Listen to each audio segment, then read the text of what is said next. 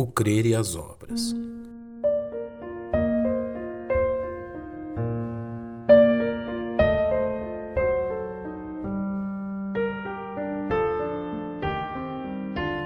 O conhecido texto bíblico encontrado em Gênesis capítulo 15 é utilizado pelos autores do Novo Testamento a fim de ressaltar a importância de crermos em Deus se desejamos nos aproximar dele.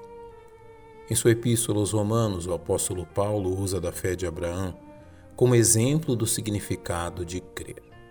Pois, que diz a Escritura, creu Abraão em Deus, e isto lhe foi imputado como justiça, contrapondo a inutilidade das obras humanas quanto à sua salvação. O argumento de Paulo começa por questionar o que um homem é capaz de conquistar por suas obras. Que diremos, pois, ter alcançado Abraão, nosso pai, segundo a carne? Porque se Abraão foi justificado pelas obras, tem de que se gloriar, mas não diante de Deus.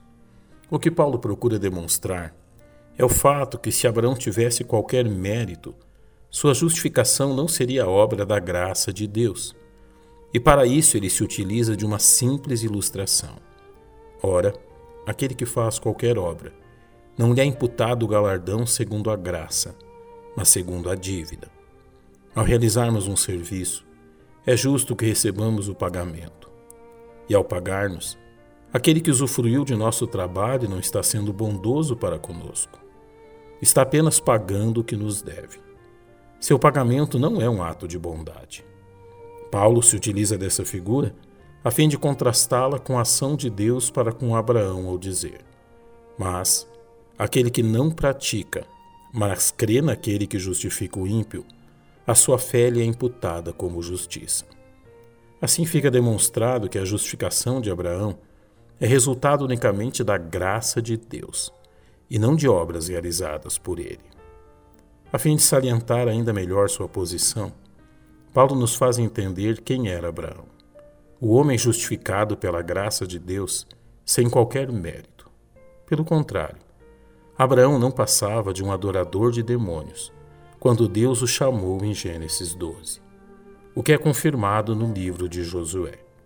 Então Josué disse a todo o povo: Assim diz o Senhor Deus de Israel: Além do rio habitaram antigamente vossos pais. Terá, pai de Abraão e pai de Naor, e serviram a outros deuses. Ao declarar Abraão justo, Deus não fez por base na bondade ou qualidades de Abraão.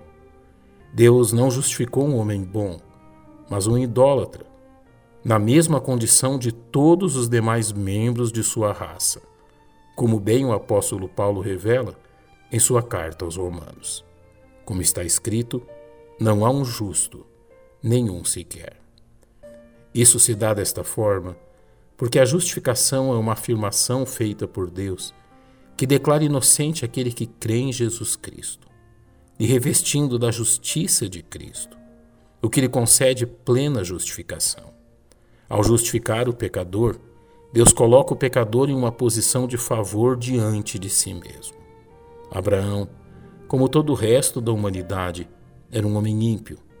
Deus justifica o homem pela fé, porque a justificação é uma obra totalmente dele que em sentido nenhum se baseia nas obras ou capacidades humanas, como bem Paulo expôs aos Efésios. Porque pela graça sois salvos por meio da fé, e isto não vem de vós, é dom de Deus. Não vem das obras, para que ninguém se glorie. Reconheçamos que Deus justifica ímpios, para que a oportunidade de salvação seja concedida a todos os seres humanos, sem distinção.